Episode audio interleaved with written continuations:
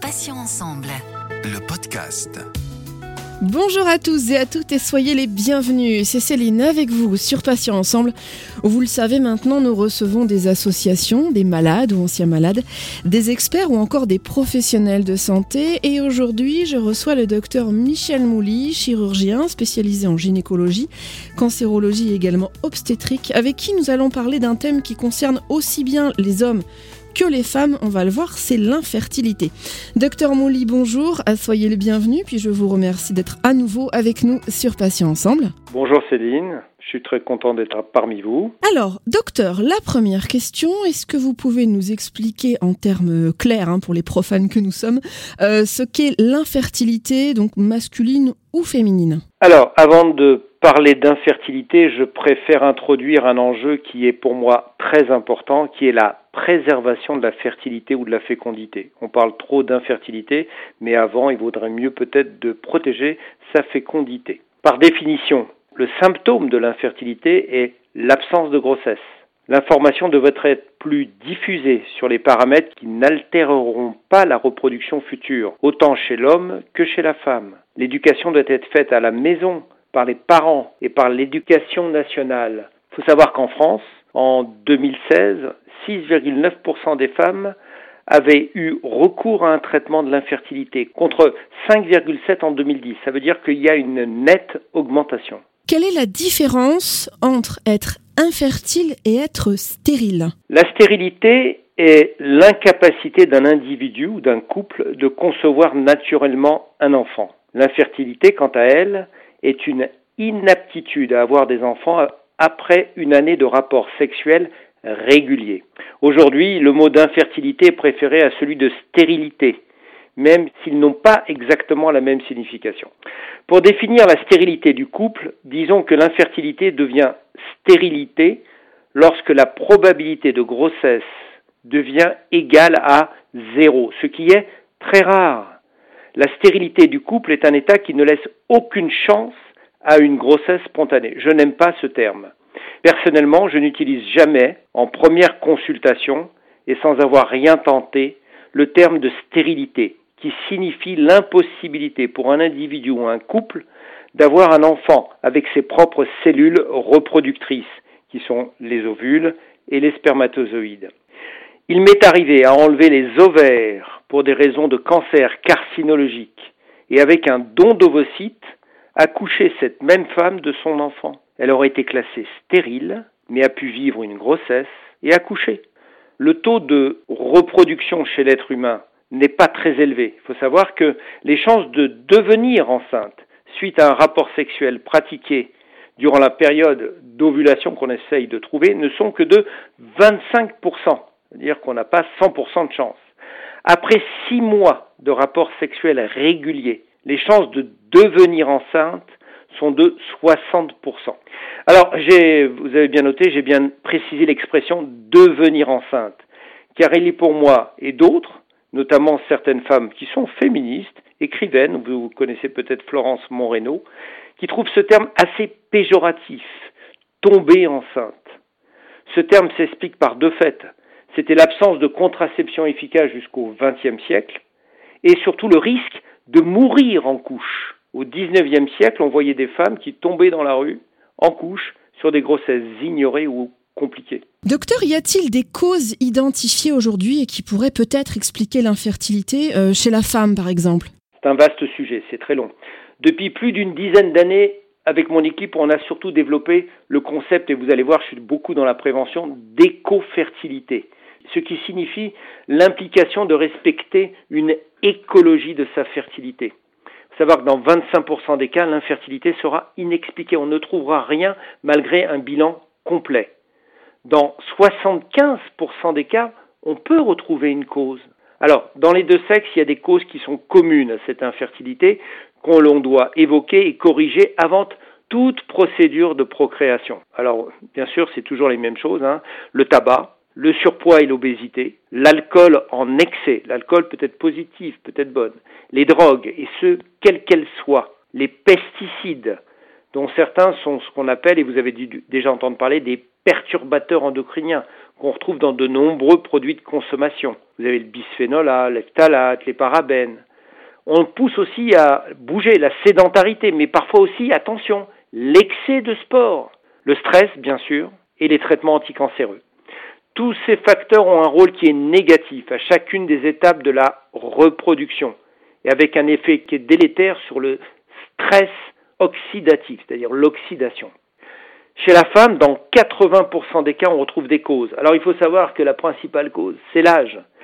Si la fertilité féminine est optimale entre 18 et 31 ans, la moitié des femmes ne peuvent plus concevoir au-delà de 40 ans. Et la fonction de reproduction devient, alors on va dire, quasi nulle après 45 ans. L'insuffisance des ovaires ou insuffisance ovarienne est la principale cause et la première cause d'infertilité après l'âge de 35 ans. D'après l'INSEE, l'âge moyen des mères au moment de la naissance d'un enfant est passé de 26,5 ans en 1977 à 30,6 en 2018. On a un recul de l'âge de procréer. La fertilité des femmes est à son maximum à 20 ans. À 30 ans, une femme ne dispose plus que de 12% de ses ovules et n'en a plus que 3% à l'âge de 40 ans. Les autres causes, alors vous avez aussi les troubles de l'ovulation, avec surtout ce qu'on appelle les ovaires micropolykystiques, je vous en avais déjà parlé, on retrouve des anomalies aussi également de la thyroïde, de la prolactine. On a aussi ce qu'on appelle les anomalies anatomiques. Dans 25% des cas, on retrouve des anomalies au niveau des trompes qui sont essentielles à la fécondation et qui ont pu être endommagées par une infection, par exemple les chlamydiés, ou une inflammation suite à une salpingite. Des femmes ont été opérées, une chirurgie pelvienne, une endométriose, et on a encore quelques résidus de femmes qui malheureusement ont été exposées au distilbène. On retrouve aussi des anomalies de type malformation ou des lésions acquises, les fibromes, les polypes, les adhérences à l'intérieur de l'utérus qu'on appelle les synéchies. Et ça, on a l'impact des IVG chirurgicales et pas médicales qui entraînent parfois ces adhérences. Et on a aussi les pathologies du col de l'utérus, tout ce qui est lésions d'origine virale, les dysplasies où on va faire des conisations, on enlève un bout de col de façon excessive. La maladie médiatique, c'est l'endométriose qu'il faut savoir toujours rechercher et qui touche une femme sur sept. Alors maintenant, du côté masculin, la diminution du nombre et de la qualité des spermatozoïdes peut être due à une infection ou une inflammation. Vous avez des prostatites, des infections sexuellement transmissibles, des oreillons. Vous avez aussi des varices autour des testicules. Vous avez des anomalies anatomiques, c'est-à-dire des obstructions des canaux excréteurs du sperme, des maladies héréditaires, ou alors des hommes qui n'arrivent pas à éjaculer ou à pénétrer. Alors, faut pas oublier aussi le port des vêtements serrés et aussi, alors ça c'est la question qu'on pose toujours, la pratique de bain et de douche chaude qui entraîne une détérioration des spermatozoïdes, mais attention, elle est réversible, ouf. Enfin aussi, il faut poser aux questions quand on voit des hommes le traitement de la chute des cheveux qui peuvent être responsables également de euh, troubles du sperme.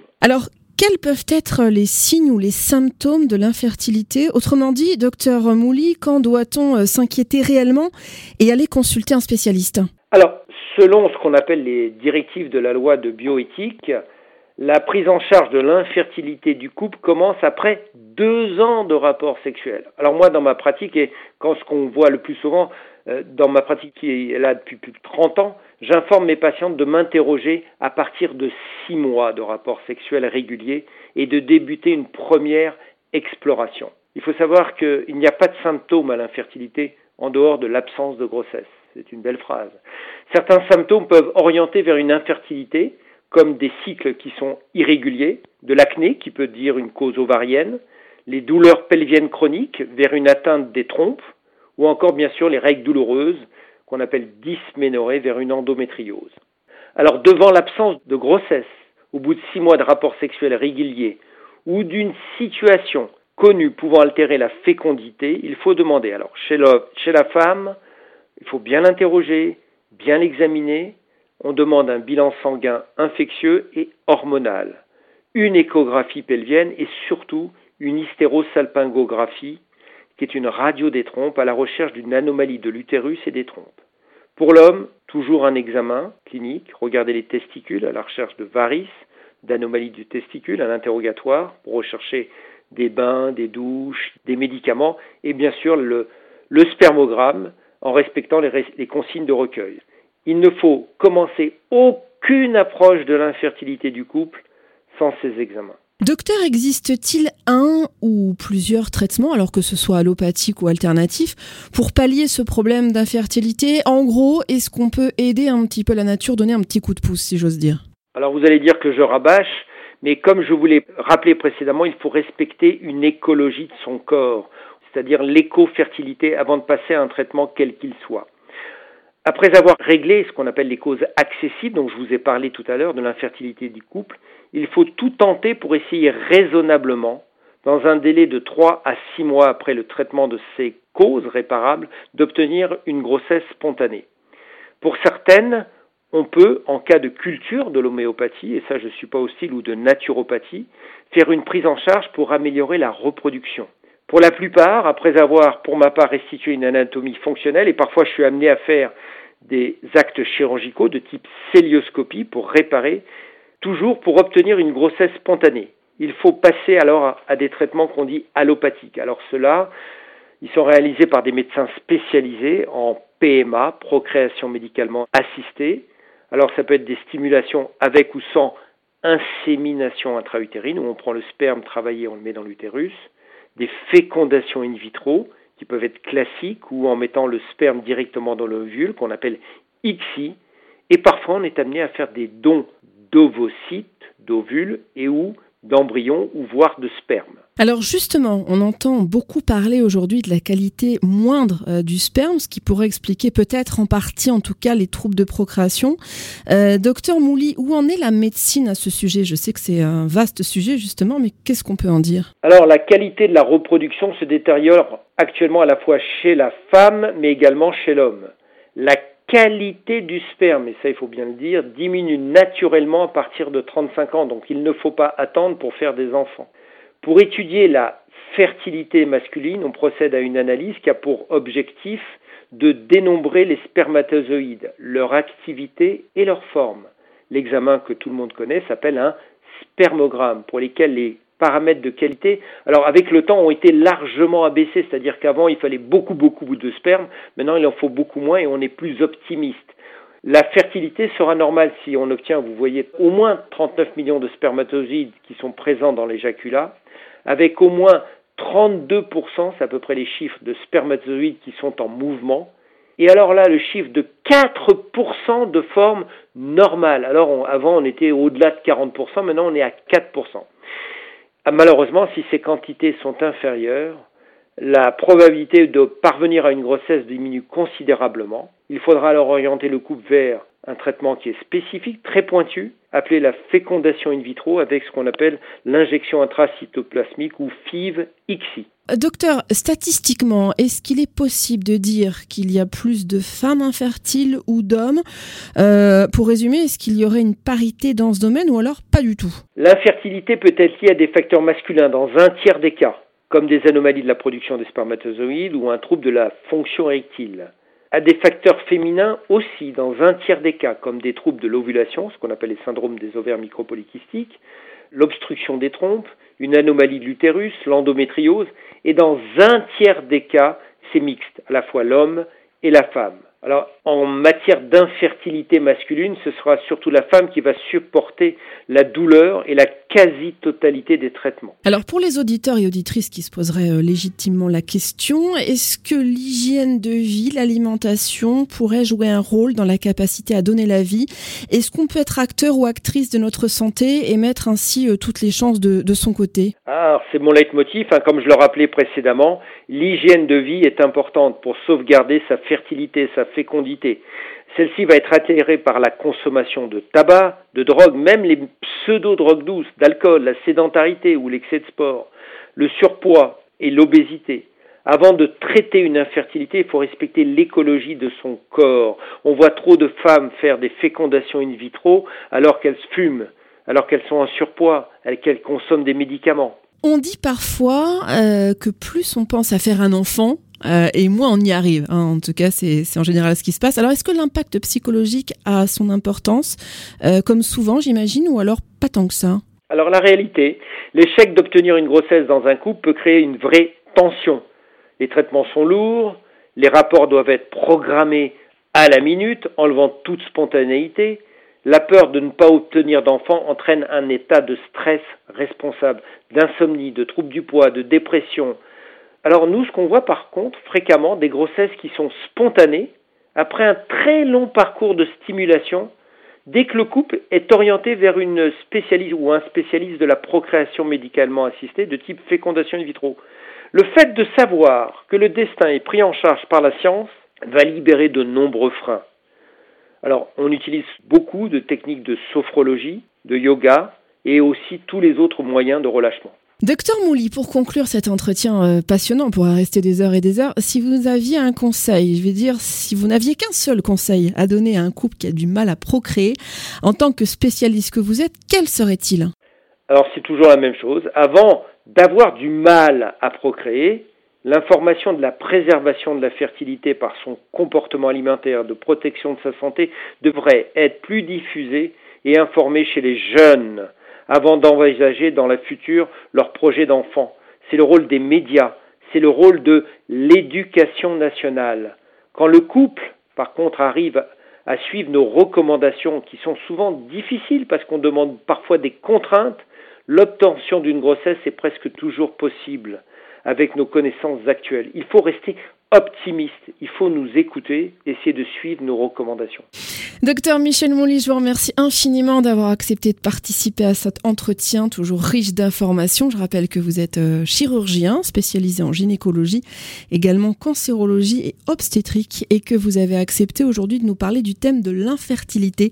Je vais vous souhaiter une excellente journée, docteur, et je vous dis à bientôt sur Patients Ensemble. Une bonne journée à vous aussi et c'est toujours un plaisir de pouvoir informer. Merci encore, cher docteur, et merci à vous chers auditeurs et auditrices, pour votre euh, fidélité. On va se donner rendez-vous, bien sûr, mardi. Il y aura un nouveau podcast. Je recevrai un nouvel invité au micro pour traiter d'un nouveau sujet ensemble. Je vous rappelle que vous pouvez donc retrouver nos podcasts bah, deux fois par semaine, mardi et jeudi. Ça se passe en ligne dès 9h sur patient avec un s-ensemble.fr, mais également sur les plateformes de téléchargement suivantes. Il Spotify, Deezer, Apple et Google Podcast. Et puis n'oubliez pas également les pages LinkedIn, euh, Facebook ou encore Instagram. Passez une bonne journée, je vous dis à bientôt et d'ici là, comme d'habitude, prenez soin de vous et des vôtres. Salut, salut. Passions ensemble. Le podcast.